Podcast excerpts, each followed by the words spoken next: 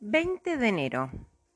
Resulta que por suerte se reventó el Califront porque si no, no sé qué habríamos hecho, de puro aburridos. Fue estupendo. Era como bomba atómica y la dormitila se desmayó y el agua hirviendo saltaba como de un pozo de petróleo. Pero después hubo una pelea entre la Gladys, la vecina y la dormitila. Y por suerte perdió la Gladys aunque no tan por suerte, porque la dormitila tiene que limpiar todo y la dormitila cree que la Gladys va a venir a matarla. Así es que yo le traje el revólver de mi papá para que se defienda. Pero, cuando lo estaba mirando, se salió un tiro y se hizo un agujero en la pared, y como la casa es vieja, se cayó un buen pedazo. Yo no sé qué hacer para cuando llegue mi papá y vea esto, pero lo mejor es que me vaya a confesar al tiro. Ya me confesé y no era pecado lo del disparo. Cuando llegó el papá le pregunté, ¿sentiste el temblor? Y él me dijo que no. Yo no dije que había temblado, pero de todas maneras, él creyó que el pedazo de pared se cayó con el temblor. Eso no es mentira. Vinieron a arreglar Front y cuesta tan caro el arreglo que la mamá y el papá por poco pelean la suerte que se reventó solo. No me puedo dormir pensando en lo terrible que es la pobreza. Quiero decir que hay un sueño ruletero que se queda con toda la plata de mi papá y a veces con la de mi mamá y lo más raro es que nadie hace nada por tomarlo preso. Parece que hace lo mismo con todo el mundo, porque ayer en la comida la tía Lala decía que ella le había dejado en el mes miles de pesos y la tía Erna, que a ella le había quitado algunos, y hacía cada una. De ser un señor muy millonario, y además yo me lo imagino como un ladrón elegante y con dientes de oro, etc. Pero pienso en lo de mi mamá, el papá, que se la pasa de pelea y pelea y por la cuestión de la pobreza. Mi papá se queja porque mi mamá paga las cuentas o compra comida y mi mamá se queja porque el papá vuelve lo del señor ruletero, y se va armando una pelea. Él dice que va a buscar lo que dejó y mi mamá dice que es solo para que le saquen más. Y después, cuando él por fin decide que no irá, entonces llama a la mamá, cualquier amiga y se va con ella. Después vuelve llorando, reclama su poco carácter y habla mal de ella misma, etc. Y mi papá sale furioso dando un portazo. La cuestión es que yo quiero ayudarlos en este momento grave y pensando y pensando, creo que puedo ganar plata. Tengo una idea bastante buena, pero la cuestión es que me resulte. 22 de enero. Ya sé lo que llaman desengaños de la vida. Hoy tuve uno tremendo. El desengaño más atroz, creo. Se siente en el pecho como una agüita caliente que corre suave hacia la garganta y se instala ahí. Es un gran sufrimiento desengañarse. Ayer, cuando mi papá y mi mamá se fueron donde el señor ruletero y Javier a la casa de enfrente y yo me puse los pantalones de aceite y me ensucié la cara y la camisa y a pie pelado me fui andando con los ojos mirando para arriba y un jarrito en la mano y un letrerito que decía una limosna para el cieguecito. Y a cada rato me echaban pesos y más pesos y yo los guardaba sin mirarme el bolsillo sino que los contaba a puro dedo y ya llevaba como veinte.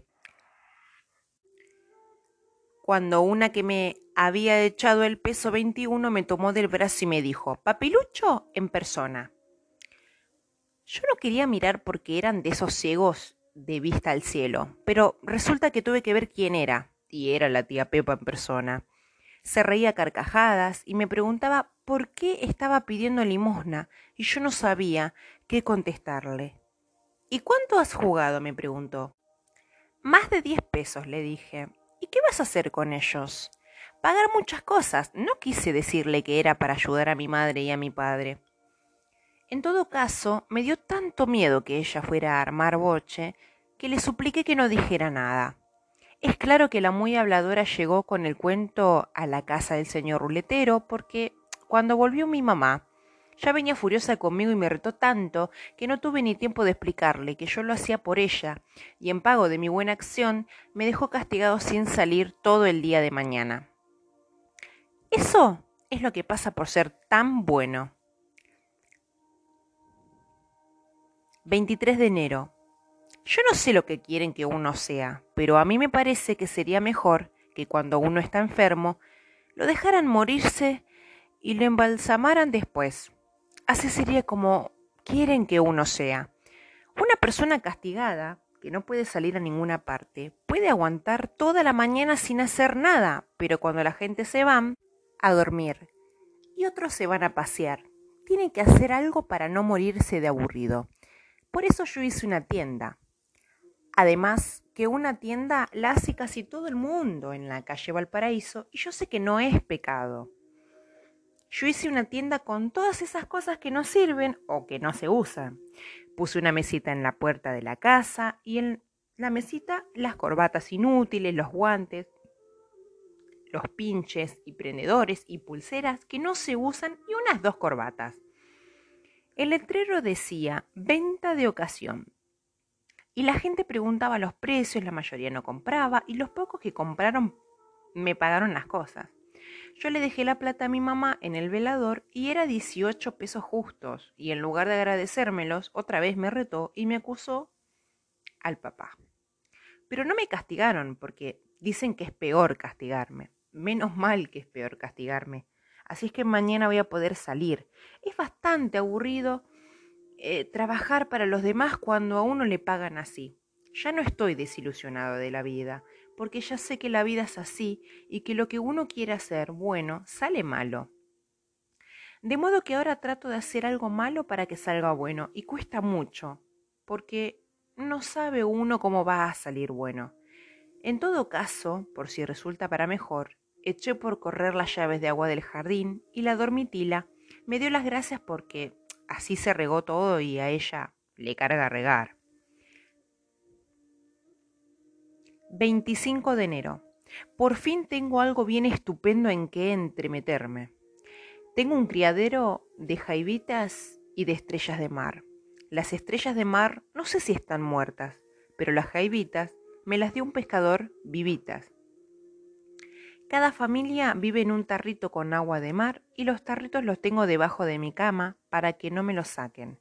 Cuando tengan hijos, voy a poder vender mucho pescado y tal vez me haga rico y después viviré sin trabajar.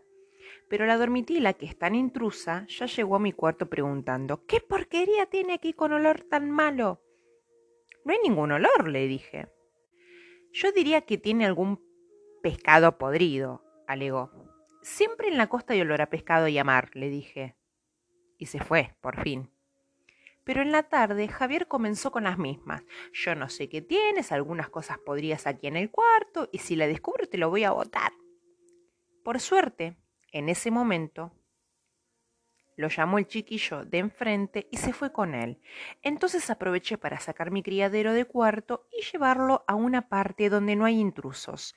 Lo guardé en el armario de la ropa porque ahí no vive nadie y nadie puede oler pero hay una jaivita que tiene como un tumorcito y voy a tener que operarla para que no se muera. 26 de enero. Resulta que mi javita Manuela ya estaba muerta cuando la operé, porque no se movía y tenía verdadero olor de muerte. Se había muerto de tumor, la pobrecita.